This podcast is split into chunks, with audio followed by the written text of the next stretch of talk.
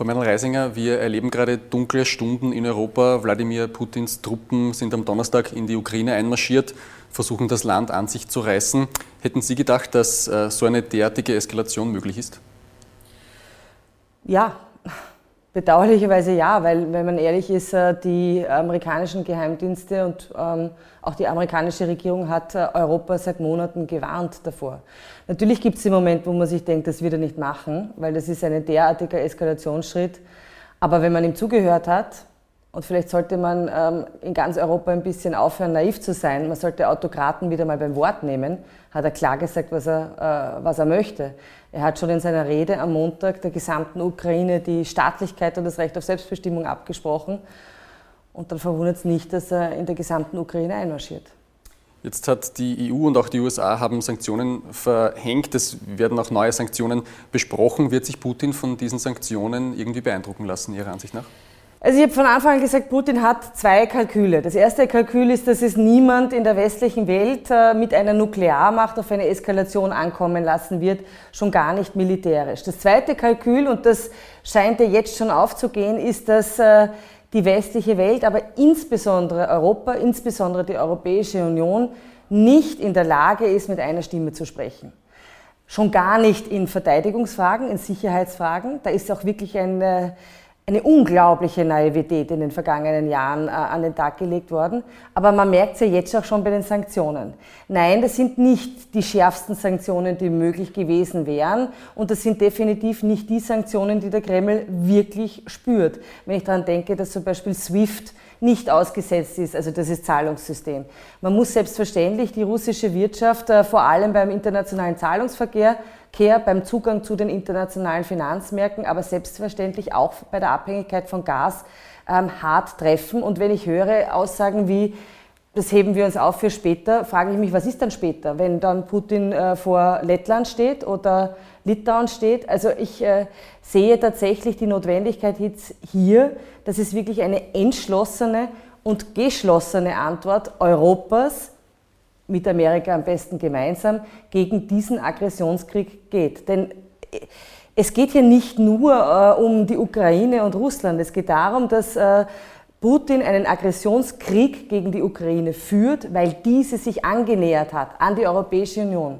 Weil die Ukraine gesagt hat, nein, wir wollen nicht das russische System, wir wollen Freiheit, wir wollen Marktwirtschaft, wir wollen Meinungsfreiheit. Wir wollen auch eine wirtschaftliche Verbundenheit mit der Europäischen Union. Und damit wird derzeit unser Wertesystem in der Ukraine verhandelt und, wie ich meine, auch die Sicherheit von ganz Europa. Jetzt, äh, Sie haben SWIFT angesprochen, da dürfte es äh, Länder gegeben haben, die äh, blockiert haben, unter anderem auch Österreich. Ist das diese fehlende Geschlossenheit, die Putin äh, machen lässt, was er will? Natürlich, es ist auch die fehlende Entschlossenheit. Denn ich weiß nicht noch einmal, auf was wir eigentlich warten. Aber es ist vor allem auch ein Zeichen einer, eines Landes, das, äh, ich sage es einmal vorsichtig, sehr verbandelt ist mit dem Bankensektor.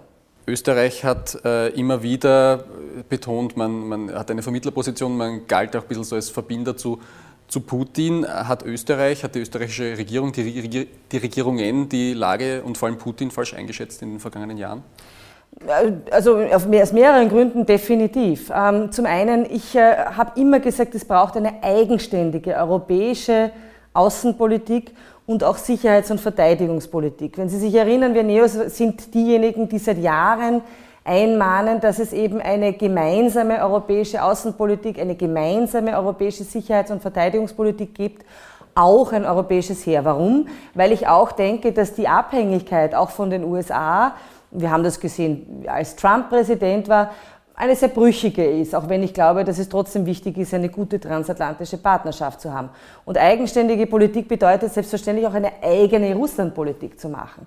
Aber ich frage mich, hat das stattgefunden? Also hat es tatsächlich eine eigenständige Russlandpolitik gegeben? Und auch in Österreich habe ich eher den Eindruck gewonnen, dass es eher darum geht, sozusagen ähm, die wirtschaftlichen Vorteile zu genießen, ähm, kein Problem damit zu haben, sich mit Oligarchen oder auch mit Putin selbst ins Bett zu legen, wenn eigentlich gleichzeitig klar war und das auch seit Jahren, dass da eine systematische Desinformations- und Destabilisierungskampagne von Russland gefahren wird. Also was meine ich damit? Schon 2019 im äh, Wahlkampf zum Europäischen Parlament ähm, haben wir NEOS mit einem Dossier, das wir erstellen lassen haben, die systematischen Verbindungen von Russland, von Putin zu einzelnen politischen Parteien in Europa, insbesondere der Rechten, aber auch rechten Medien, thematisiert. Da findet seit Jahren eine ganz gezielte Desinformationskampagne statt mit Trollfabriken, mit der Beeinflussung von Medien.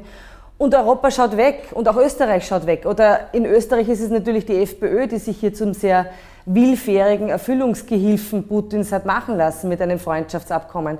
Einen Dreck waren die neutral. Die haben sich klar auf die Seite Putins immer gestellt und damit waren sie klar antieuropäisch und wie ich meine auch antipatriotisch. Nicht Vertreter der Freiheit, sondern Verräter der Freiheit. Und gleichzeitig hat man gerne gekuschelt, ganz offensichtlich, äh, mit Putin und den Oligarchen. Ähm, das geht halt nicht. Ähm, meines Erachtens braucht es jetzt eine ganz klare Kante ähm, gegenüber dieser Aggressionspolitik, gegenüber diesem Aggressionskrieg, weil das sind unsere ureigenen Interessen, unsere Freiheit, unser Wohlstand, der jetzt auf dem Spiel steht. Sie haben die gemeinsame Außen- und Sicherheitspolitik angesprochen, das äh, gemeinsame EU-Heer. Wie schnell wird sich sowas denn umsetzen lassen? Ne, grundsätzlich nicht schnell, aber es sind ja schon Schritte in die äh, Richtung unternommen worden. Es gibt ja schon ähm, europäische Battlegroups, es gibt ja auch schon ähm, Schritte zu einem gemeinsamen europäischen Luftraumüberwachung. Mir ist wichtig, dass man jetzt endlich diese Naivität ablegt. Dieser Glaube daran, dass nach dem Fall des Eisernen Vorhangs äh, die westliche liberale Demokratie gewonnen hat und wir nichts mehr tun müssen. Klar muss man immer den Weg finden zum Verhandlungstisch. Aber Appelle reichen nichts, wenn dein Gegenüber ein Aggressor ist, ein äh, Diktator, der halt nicht an den Verhandlungstisch will. Und du hast halt auch nur dann Gewicht äh, am Verhandlungstisch, wenn du auch eine entsprechende militärische Macht bist. Die ist derzeit nur im Rahmen der NATO vorhanden und nicht eigenständig als Europa und das halte ich für einen schweren Fehler. Aber das würde in einem weiteren Schritt äh, heißen, dass auch österreichische Soldaten zum Beispiel äh, im Baltikum oder in der Ukraine kämpfen würden? Es heißt auf jeden Fall in einem ersten Schritt, dass wir eine ehrliche Debatte in Österreich darüber führen müssen, was Neutralität im Kontext des Beitritts Österreich zur Europäischen Union heißt. Denn wir haben ja auch die Verfassung geändert durch den Beitritt äh, zur Europäischen Union. Und es ist ja vorgesehen, dass wir gemeinsam auch an friedenssichernden Maßnahmen etc. teilnehmen können. Also hier ist ja die Neutralität schon ganz klar eingeschränkt worden und ich meine, es sind unsere Interessen. Wenn jetzt Putin in der Ukraine nicht Halt macht und weiter marschiert und auf einmal Polen oder das Baltikum quasi auf seiner Menükarte äh, ist, dann sind das unsere Partner in der Europäischen Union. Es ist ja völlig jenseitig dazu sprechen davon, dass wir hier neutral sein können. Politisch übrigens schon gar nicht. Eine Frage noch zur Ukraine. Man hat äh, die Bilder äh, möglicherweise noch im Kopf von der Hochzeit der damaligen Außenministerin Karin Kneißl, wo auch äh, Stargast Wladimir Putin war, auch mit dem berühmten Knicks. Ähm, hat sich Österreich die vergangenen Jahre äh, zu stark an Russland angebietet? Diese Bilder haben mir nicht gefallen, schon damals nicht und ich habe es nicht für sehr klug befunden. Noch einmal, ich glaube, es ist äh, klug äh, oder es wäre klug gewesen, eine eigenständige Russlandpolitik zu entwickeln, eine eigenständige Außenpolitik Europas, eine eigenständige Sicherheitspolitik und Verteidigungspolitik. Und es hätte mir gefallen, hätte hier Österreich einen äh, wesentlichen Part gespielt, aber immer dieses Kuscheln mit Russland, auch aufgrund von äh, knallharter Abhängigkeit, wirtschaftlicher und in Energiefragen, das halte ich nicht für klug. Gut, dann würde ich. Darf ich da vielleicht noch etwas dazu sagen? Vielleicht, ähm, Österreich bekennt sich in der Verfassung zur umfassenden Landesverteidigung. Und umfassende Landesverteidigung ähm, bedeutet nicht nur in militärischer Hinsicht, wo wir übrigens kapital versagen. Also wenn man sich jetzt durchliest, wie die Schweiz gerade ähm, äh, versucht, die Luftraumsicherheit auf neue Beine zu stellen, weil eben der Tirol-Korridor nicht geschützt ist, weil Österreich hier versagt, dann ist das einfach nur beschämend. Aber umfassende Landesverteidigung bedeutet auch in geistiger Hinsicht, in wirtschaftlicher Hinsicht und in ziviler Hinsicht. Und das bedeutet eben gerade nicht abhängig zu sein von Diktaturen bei Gaslieferungen. Und das bedeutet eben gerade nicht, äh, die zu hofieren, ohne eigentlich einen klaren Plan dabei zu haben. Also auch da würde ich mir, und geistige Landesverteidigung genauso. Äh, geistige Landesverteidigung braucht meines Erachtens ein gerütteltes Maß an, an, an Festigung auch dessen, was unsere Werte eigentlich sind. Und unsere Werte sind definitiv nicht im Kreml zu Hause. Gut, dann würde ich äh, zu, zum Corona-Thema äh, weitergehen. Ähm, denn eigentlich sind wir ja äh, mitten in einer Pandemie noch drinnen. Da soll es Anfang März erhebliche Lockerungen in Österreich geben. Die Regierung spricht von einem Frühlingserwachen. Wie sehen Sie denn diesen doch äh, sehr abrupten Wechsel von äh, äh, halber Lockdown, 2G-Regeln hin zu einem ja, praktischen Maßnahmenende? Nun, man könnte natürlich sagen, etwas überspitzt, er ist politisch motiviert und nicht epidemiologisch motiviert. Ähm, gleichwohl finde ich aber auch, dass es jetzt Zeit ist, äh, die, die Corona-Maßnahmen zu beenden. Warum?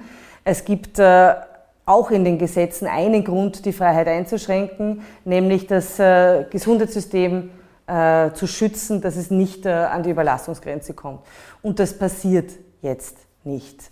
Äh, dank der Impfung, weil die funktioniert und auch mildere Läufe bringt und weil halt offensichtlich auch jetzt äh, Omikron eine mildere Variante ist. Aber ich glaube, es ist immer auch wichtig zu sagen, dass die Impfung vor allem ähm, auch wirkt. Und daher gibt es schlichtweg jetzt keine Rechtfertigung mehr, ähm, diese Maßnahmen beizubehalten.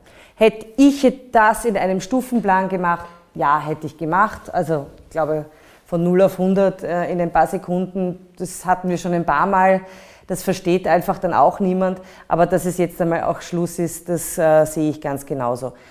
Was ich allerdings bedauere, ist dieses äh, Hü-Haut jetzt auch beim Thema Impfen und Impfpflicht, äh, wo ich einfach nicht verstehen kann, entweder man macht sowas, da muss man es aber auch durchziehen. Es gibt ja genügend Evaluierungsschritte auch im Gesetz, aber etwas zu beschließen, was wir vielleicht im Herbst ja übrigens brauchen werden, äh, und dann aber eigentlich als Regierung sich nicht mehr selbst ernst zu nehmen dabei. Also wie soll dann irgendjemand dieser Regierung noch irgendwas glauben? Wie erklären Sie sich denn dieses äh, stückweise Abrücken der Regierung von der Impfpflicht? Waren das die Landeshauptleute, die dann ihre Unterschrift sich nicht mehr daran erinnern äh, konnten oder wie ist das Ihrer Ansicht nach entstanden? Ich glaube, das muss man die Regierung fragen. Ich meine, wir haben uns diese Entscheidung ja auch nicht leicht gemacht, aber es geht vor allem darum, äh, im Herbst gerüstet zu sein, falls da wieder eine neue Variante kommt und dann tatsächlich wieder schwerere Verläufe sind. Und das Gesetz selber sieht ja Evaluierungen vor. Aber noch einmal, ich bin davon überzeugt, äh, keiner macht sich so eine Diskussion leicht. Es gab eine breite Mehrheit dafür. Das Gesetz ist flexibel genug, dass es auch einen Ausstieg gibt daraus. Aber jetzt zu sagen, na, meinen wir eh nicht so ernst, aus Angst vor der FPÖ, aus Angst vor der MFG, also angstgetriebene Politik, Angst war nie ein guter Berater. Ich glaube, da wäre es wesentlich gescheiter gewesen, die Sachen auch einmal durchzuziehen. Haben da die Bundesländer in dieser Frage letztlich wieder das Kommando übernommen? Man hat als Beobachter ein bisschen den Eindruck, da ist die Regierung getriebener und wenn dann vom Westen an die Landeshauptleute sagen, äh, Impfpflicht bitte ohne Strafen oder gleich abschaffen, dann hüpft die Regierung nach. Also ja, wir, haben, wir erleben jetzt wieder sozusagen eine neue Stärke der, der, Bundesländer. Manchmal nennen wir sie ja auch gerne Fürsten der Finsternis. Äh, warum? Weil natürlich auch äh, massive Intransparenz verbunden ist. Oder wissen Sie, wie eigentlich Entscheidungen in der ganzen Corona-Frage zustande gekommen sind? Also ist ja nicht nachvollziehbar, es war ja nicht transparent. Ja. Ähm, über den Föderalismus könnte man gesondert reden, weil ich finde, gerade in der Pandemie hat sich gezeigt, dass wir eine ähm, schwierige Spielart des Föderalismus haben, nämlich äh, die jeweils eine Seite schiebt die Verantwortung auf die andere ab, immer dann, wenn es heikel wird. Also quasi, wenn der Bund, äh, wenn es heikel wird, dann sollen das die Länder machen und auch umgekehrt. Das ist nicht äh, das, was wir unter Verantwortungsföderalismus verstehen, äh, und ist meines Erachtens auch hochproblematisch. Wir haben es beim Impfen gesehen, ne? wer ist jetzt eigentlich verantwortlich? Wir haben es damals gesehen beim Schutz von Altenheimen und Pflegeheimen, wer ist dafür eigentlich verantwortlich? Wir haben es gesehen bei der Impfkampagne, wer ist eigentlich dafür verantwortlich? Wir haben es beim Testen gesehen, manche Bundesländer haben sich einfach nicht vorbereitet drauf. Wir haben es aber auch gesehen, dass es unterschiedliche Maßnahmen gegeben hat, wo einfach die Leute gesagt haben, Warum? Ich verstehe es nicht mehr. Also das hat sicherlich nicht äh, dazu beigetragen, dass wir da gut durch die Krise gekommen sind. Ist der äh, Karl Nehammer überhaupt der mächtige Mann in dem Land, äh, der sagt, wo es lang geht, oder ist er da eine Marionette der Länder? Oder anders gefragt, äh, wäre da Sebastian Kurz einer, der die äh, ganzen Landeshauptleute wieder irgendwie im Zaum halten könnte? Also ich finde, da bin ich jetzt im Bereich sozusagen der Politikanalyse, das ist nicht mein Job. Ich bin Politikerin und ich äh, sage Ihnen, wofür ich eintrete. Und ich trete dafür ein, dass wir sehr wohl eine äh, verantwortungsvolle Politik haben, die einerseits evidenzbasiert agiert, andererseits auch transparent auf Augenhöhe mit den Bürgerinnen und Bürgern Entscheidungen begründet. Und im ganzen Pandemie-Management hat es das nicht gegeben.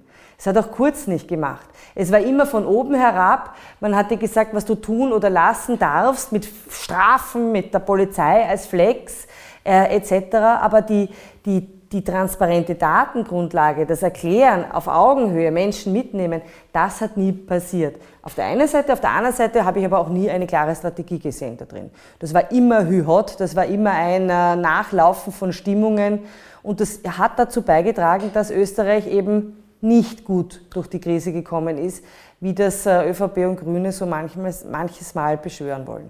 Dann äh, noch kurz äh, zwei Fragen zu Corona. Äh, äh dann würde ich, würd ich weitergehen zum Urschuss noch. Äh, in den Schulen wird am 5. März auch gelockert.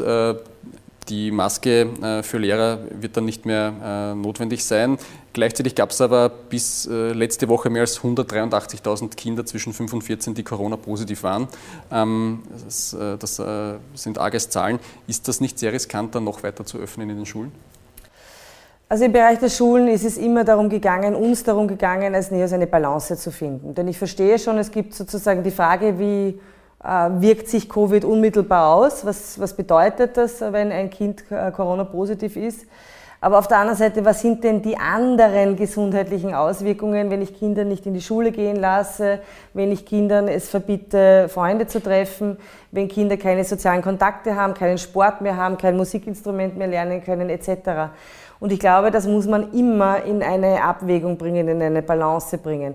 Wir haben dramatische Zahlen, wenn es darum geht, äh, dass äh, die psychische Gesundheit von Kindern und Jugendlichen gelitten hat. Eine dramatische Zunahme an Depressionen, eine dramatische Zunahme auch an ähm, Selbstmordgedanken. Das alles kann man nicht wegwischen und sagen, wir schauen jetzt nur auf die gesundheitliche Flanke von, von Corona.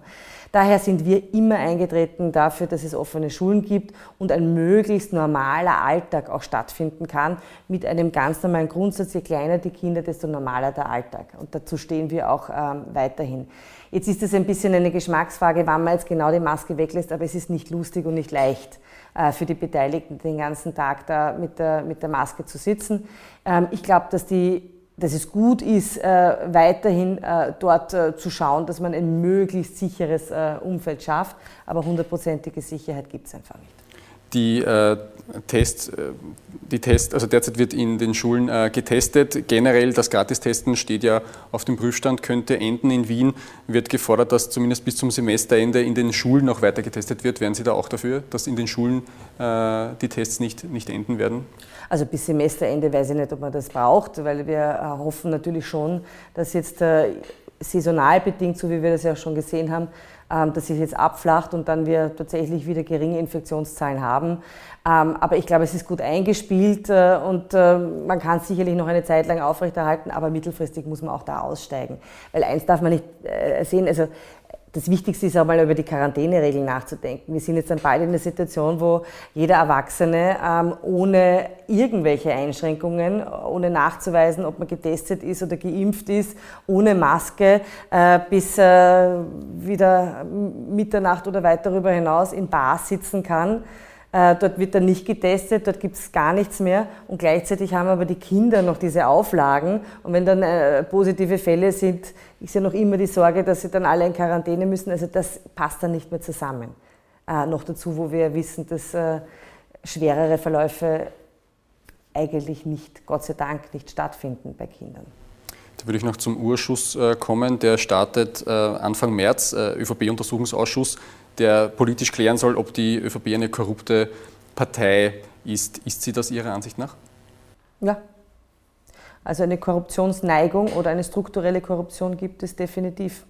In der ÖVP, in anderen Parteien auch. Wir haben ein Problem mit struktureller Korruption in Österreich und das seit vielen, vielen Jahren.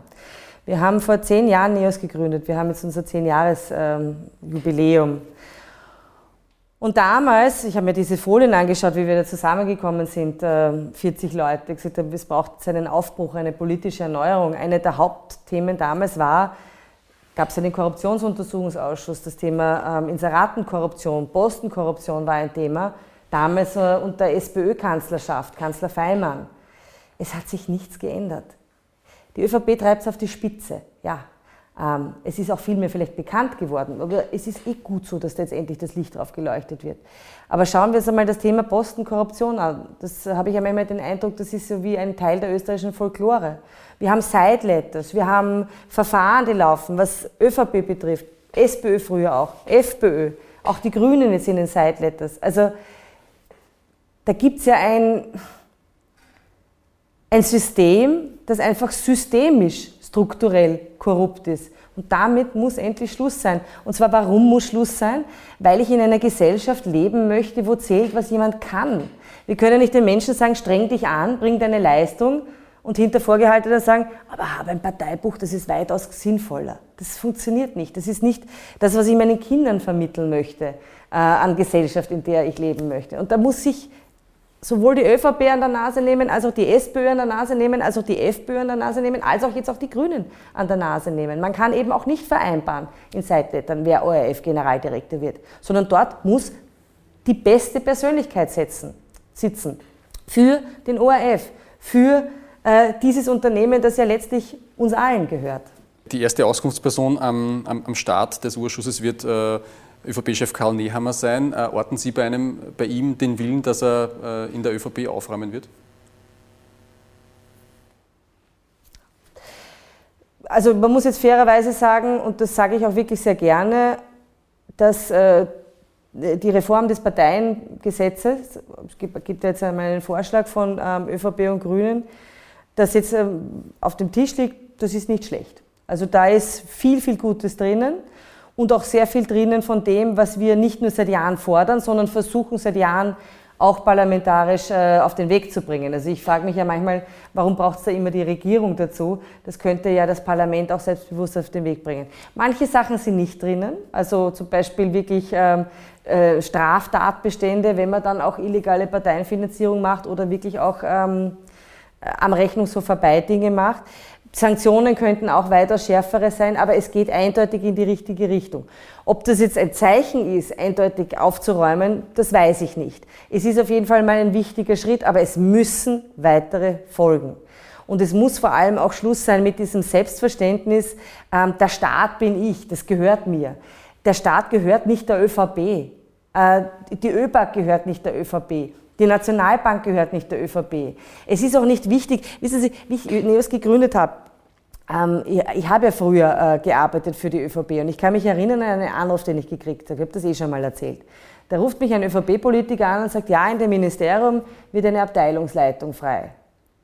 Und Frau, nein, ich glaube, wir waren bei du, Beate, wir brauchen da jemanden von uns. Wir brauchen da jemanden von uns. Also ist es einer von uns, kehrt er zu uns oder nicht? Das kann doch nicht sein, dass das das Kriterium ist.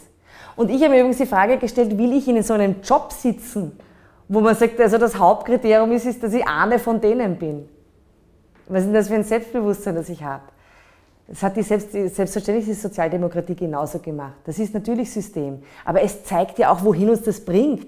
Österreich ist kein gut verwaltetes Land mehr. Wir haben gesehen, wie die Verwaltung benannt ist. Naja, ist es ein Wunder, wenn ich seit Jahren, vielleicht sogar Jahrzehnten, in jedem Ministerium, in jeder Bezirkshauptmannschaft, in jedem, weiß ich nicht, Verwaltungsamt als erstes die Frage stellt, gehört der zu uns oder gehört der nicht zu uns? Ist das einer von den Roten? Ist das einer von den Schwarzen? Das geht nicht mehr. Das muss endlich ein Ende haben. Das schadet uns als Land, als Wirtschaft und als Gesellschaft. Äh, jetzt gibt es äh, eine äh, neue Meldungen äh, in der ganzen Korruptionskause, was äh, bezahlte Inserate betrifft. Äh, Sabine B., ähm, dass die offenbar eine Grundzeugenregelung anschreibt. Da geht es auch um sehr viele strafrechtliche Vorwürfe. Ähm, sehen Sie da dieses System jetzt aufbrechen, wenn sich da jetzt Grundzeugen finden lassen, die da sagen, da hat der und der mitgeschnitten? Gibt es da einen Kulturwandel? Ja, ich hoffe. Und äh, dieser Kulturwandel findet auch statt, weil äh, wir Neos äh, alles daran gesetzt haben in den letzten Jahren, dass die Staatsanwaltschaft arbeiten kann. Wir haben es erlebt, systematisch den Versuch, polizeiliche Ermittlungsarbeit, aber vor allem auch die Arbeit insbesondere der Wirtschafts- und Korruptionsstaatsanwaltschaft zu torpedieren, zu delegitimieren und den Versuch darauf Einfluss zu nehmen. Und jetzt ist da eine Staatsanwaltschaft da, die Gott sei Dank sagt, wir lassen uns das nicht mehr gefallen. Wir gehen auch an die Öffentlichkeit, wenn es diese Versuche gibt, uns in unserer Arbeit zu beschneiden und es auch nicht mehr akzeptiert. Ich gebe Ihnen ein Beispiel. Es war früher gang und gäbe, dass man gesagt hat, na ja, da ist ein Unternehmen, das ist in staatlicher Hand und da setzen wir halt jetzt einen roten, einen schwarzen, einen blauen als äh, Geschäftsführer hinein. Das ist de facto, und das muss man mal prüfen, ähm, Untreue. Ich kann dort nicht hinsetzen, jemanden nur weil er Parteigänger ist, sondern ich soll die beste Persönlichkeit dort hinsetzen, die dieses Unternehmen voranbringt. Und ich bin sehr froh, dass wir jetzt eine Staatsanwaltschaft haben, die sagt, wir akzeptieren das auch nicht mehr. Und wir schauen hinein. Und ja, es hat natürlich geholfen, dass jetzt da ähm, Grundzeugen vielleicht bereit sind auszusagen oder halt auch das ein oder andere äh, in den Akten durch äh, Chat-Nachrichten sichtbar geworden ist. Diese Transparenz und Sichtbarkeit, ohne die geht es nicht, ohne die gibt es keine Ermittlungsarbeit.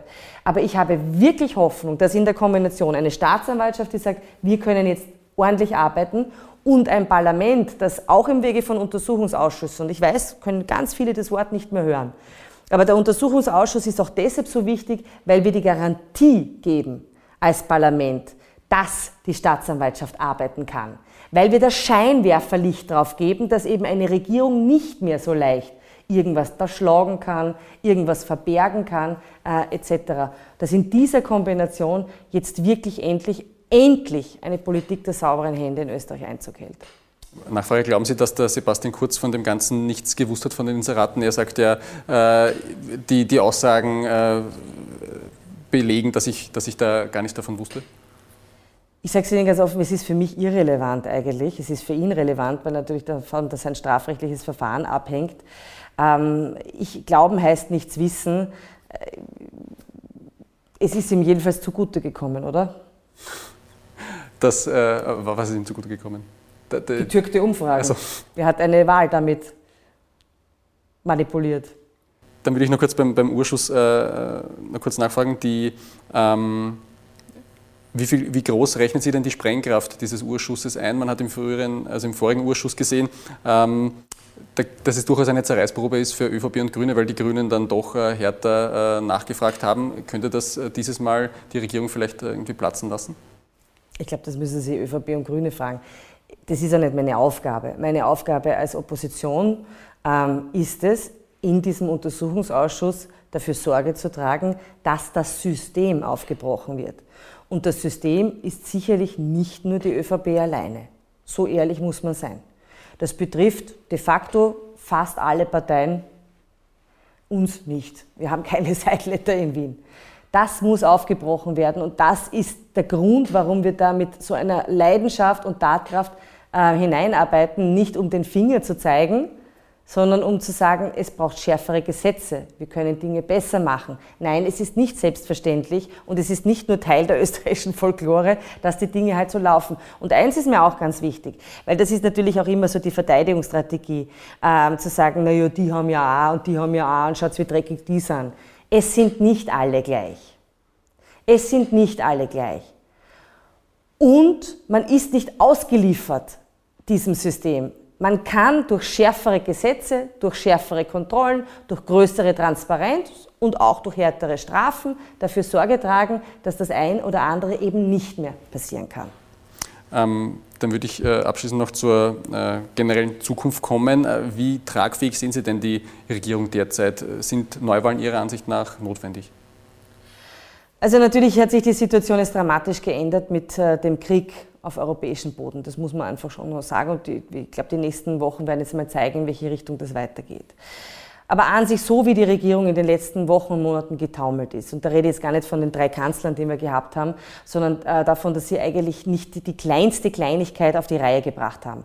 Impflotterie nicht, äh, Energiekostenzuschuss nicht, äh, Klimabonus nicht. Also das ist ja eigentlich ein Scheitern der Regierung bei Verwaltungstätigkeit. Die Regierung ist an der Spitze der Verwaltung. Kann ich mir beim besten Willen nicht vorstellen, dass diese Regierung ÖVP und Grüne, so wie die benannt sind, in der Lage sind, die wirklich großen Themen anzugehen. Und wir haben riesige Themen. Wir haben natürlich eine Frage von Gerechtigkeit, Bildungsgerechtigkeit, Leistungsgerechtigkeit, Steuergerechtigkeit äh, in Österreich, der wir uns stellen müssen. Wir haben eine Inflation, die gigantisch ist. Menschen können sich äh, nichts mehr aufbauen, werden de facto kalt enteignet. Die jungen Leute, die sagen, na, wo sind denn eigentlich meine Chancen in der Zukunft? Ich glaube gar nicht mehr dran, dass ich irgendwann einmal abgesichert bin. Und ich glaube gar nicht mehr dran, dass ich mir durch meine eigene Arbeit äh, etwas aufbauen kann. Und natürlich auch dieser Kampf, der ja jetzt auch in der Ukraine spürbar ist zwischen illiberalen Kräften und liberalen Kräften. Die einen stehen da und sagen, wir wollen eine Gesellschaft der freien Entfaltung, wo jeder und jede leben kann, wie er und sie möchte, mit Transparenz, mit Demokratie, mit Meinungsfreiheit, mit Pressefreiheit. Und die anderen sagen nur, wir wollen Kontrolle, wir wollen ähm, äh, gläsernen Bürger statt gläsernen Staat, wir wollen eigentlich mit Druck und Autoritarismus ähm, regieren. Das ist ja ein Spannungsfeld, das spürbar ist. Und in diesen großen Fragen soll diese Regierung, die einen dermaßen großen Vertrauensverlust hinnehmen musste wie kaum eine andere Regierung weltweit, äh, die kompetenteste sein, das zu lösen, das glaube ich nicht. Und ja, deshalb habe ich das gesagt, da glaube ich einfach, dass Neuwahlen ein Weg sind, wieder eine tatkräftige und mutige, entschlossene Regierung äh, zu haben, die eben auch Zukunftsfragen wieder anpackt. Weil, und da sage ich jetzt vielleicht noch abschließend, ich habe ein bisschen in Österreich den Eindruck, es ist wahnsinnig viel Inszenierung. Ich nenne das den rasenden Stillstand. Es passiert unfassbar viel, mit viel Glitzer und Glamour und äh, schönen Farben ausgeleuchtet wird, dann werden da Dinge präsentiert, aber in Wahrheit geht nichts weiter. Nichts weiter. Im Bildungsbereich geht nichts weiter. Bei der Generationengerechtigkeit geht nichts, nichts weiter. Bei der Frage einer wirklichen Steuerreform, eines Steuersystems, das man wirklich ändert, geht nichts weiter. Föderalismus geht nichts weiter. Transparenz geht nichts weiter. Innovation geht nichts weiter. Also dieser rasende Stillstand, der bedrückt uns und dieses dauernde Drehen an kleinen Schräubchen mit viel Pomp und Trara, das hat vielleicht bis jetzt gereicht, aber jetzt reicht es nicht mehr. Gut, dann äh, abschließende Frage. Ähm, könnten Sie, also erste Frage ist, ähm, Neuwahlen wann äh, soll es die geben? Und Wie gesagt, ich finde, jetzt muss man schon auch einmal ein bisschen besonnenen äh, Schrittes gehen wie jetzt die weitere sicherheitspolitische Entwicklung ist, denn ohne Sicherheit ist äh, alles nichts. Und zweite Frage, äh, Sie haben eine Koalition mit der Kurz-ÖVP im vergangenen Sommer ausgeschlossen. Eine Koalition mit äh, der Neham-ÖVP, wäre die Ihrer Ansicht nach möglich? Also ich glaube, dass wir Neos sehr klar darin sind, worum es uns geht, nämlich dieses Land grundsätzlich politisch zu erneuern. Äh, und damit Chancen zu schaffen. Eine wirklich freie, aber auch gerechte Chancengesellschaft, wo eben nicht zählt, äh, wen du kennst, wo nicht zählt, woher du kommst, sondern was du, was du beitragen kannst, was du leisten kannst, was du auch erreichen möchtest in deinem Leben, wie du dich verwirklichen möchtest. Ähm, und das Ganze mit einem klaren Bekenntnis zu Europa. Und dazu sind ganz wesentliche Reformschritte notwendig. Und das würden wir gerne verwirklichen. Und ja, wir sind bereit, Verantwortung zu übernehmen, auch in einer Regierung. Mit wem auch immer das dann geht. Wir haben eine klare Wertehaltung. Die ist ähm, grundsätzlich so, dass wir saubere Politik wollen und keine korrupte Politik. Und die ist auch grundsätzlich so, dass wir eine klar proeuropäische Politik wollen und keine antieuropäische Politik. Und das sind unsere sozusagen Leitlinien, mit denen wir verlässlich marschieren. Sage ich Dankeschön für das Gespräch. Danke.